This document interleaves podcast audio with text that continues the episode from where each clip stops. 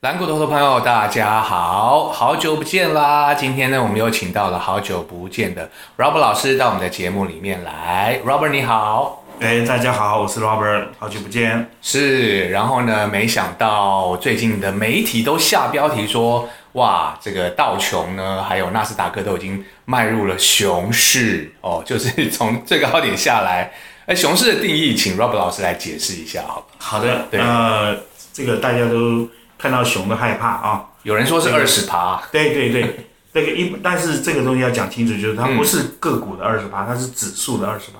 OK，哎对，因为我们看看这个大势的话，原则上是用指数来做衡量，这到底是它是所谓的熊市与否啊，它是用用指数来看啊。嗯，因为你个别股票来看，它可能。在不同的产业的不同循环里面，有的可能是跌三十趴，有可能涨十趴。那我到底是认定说这个市场是空头还是多头呢？我并不明明白。所以这时候回归回归到就是说是以指数啊，指数是一个一个一个大盘的概念，一个全市场的概念来衡量。那如果说但指指数跌了二十趴的话，那就是一般认定比较普遍接受的所谓的空头啊，也就是所谓的熊市的到来。那目前的这个位置来讲，其实已经是。接近到这个边缘了哈，那以个别股票甚至有跌了三成四成啊啊，那这个是这是很屡见不鲜的一个状态。没错，而且好像像台股近期就是比较类股轮动非常的快速，对。然后如果说看技术线型的话，有的还在破底哦，还找不到底部，但是有的呢，比如说像是红海，好像悄悄这个 W 底已经形状，或者是说其他有一些的股票呢，这个。碗弓的形状好像已经打底完成，就是各个股票的这个位阶都不太一样啊。是是，对。近期来讲，盘面上除了红海啊，嗯，就是这个所谓的电动车题材之外，那电动车相关的，比如说 电池或者车用半导体这些，其实也都是非常强势的股票啊。呃，另外来讲话，像一些整理比较久的，像网通的股票啊，对，我们记得在去年上半年网通涨得很凶嘛，它下半年跌得很惨。那经过这半年一将将近七八个月的整理之后，网通股票又开始上来了啊。那大环境就是说，整个网络来讲，从四 G 迈迈向五 G 的话，它整个流量变大，所以你的相关的这些网通设备或者是零组件的需求就是很刚性的需求啊。今天不管说景气好不好，你这设备就要更新啊。对这个电信厂商来讲，或者是说对这些政府单位来讲，他就必须做这个事情。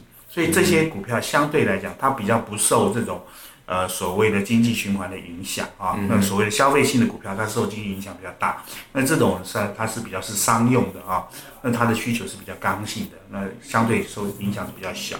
那另外讲，四 G 过渡到五 G，你的 device 通通就要换掉嘛。对。你不可能说这个五 G 跑那么快，结果你的有一个有一个设备是四 G 的，那就是那就是卡关所在嘛。嗯。所以这个东西原则上都是整批都会。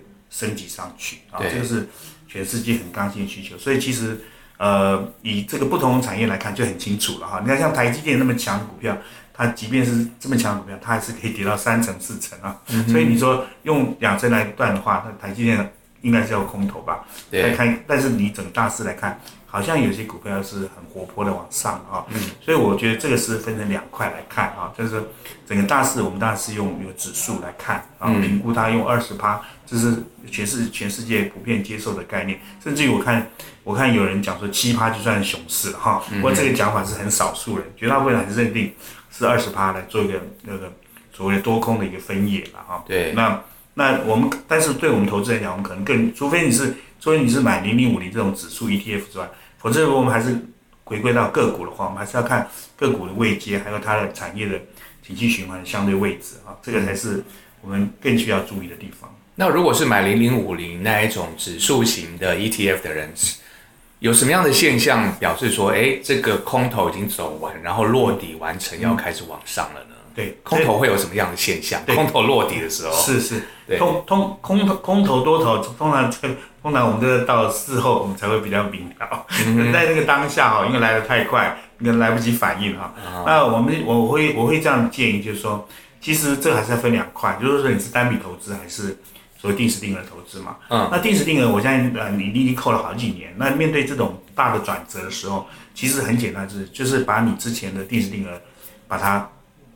获利了结，OK，然后呢，之后呢，再进行一个新的这个定时定额的开始。哎，对，这个是很好的一个机会教育哈。对因为以往很多人就会问你说，这个股票涨一下，我的这个看起来账面上赚很多，后来跌回去的时候又没赚哈。那其实这个就是定时定额，并不是告诉你说你就摆着不动，而是在于说它一个一个相对的一个一个循环的高点低点，你要去做转换啊。嗯你要把之前的这个定时定额或给它收成，获利了结，然后重新开始再再来做扣款啊。所以对这个是很好的一个机会教育。那如果说你是单笔投资的话，那这很清楚，就是大大盘滑落，这个从高点往下哈、你已经超过十个 percent 的时候，其实你就是一定要做减码了。嗯，啊，我想这个不预设立场，这到底是多头空头，我们就是有一个纪律的操作。对，呃，当大盘滑落十趴的时候，你就是要减码。那如果它真跌破二十趴，你真的还是要以单笔投资观点，真的就是要离场啊，就是因为它可能往下跌的空间可能是你想象不到的大。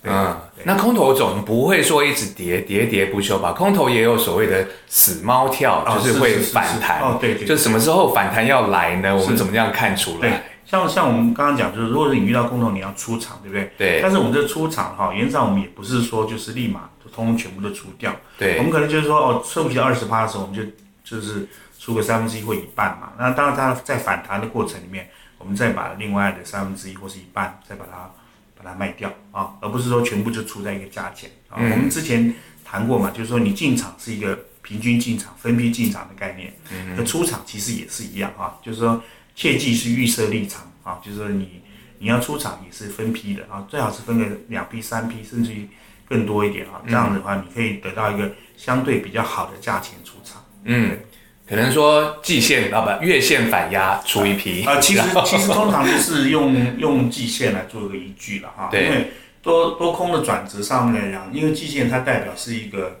相对是一个比较短中期的一个转折啦。如果说你今天你都跌破季线，一个上升的季线你都跌破的话，嗯，通常这就是一个很强烈的一个警讯。对啊，所以这时候你就是一定要减码啊。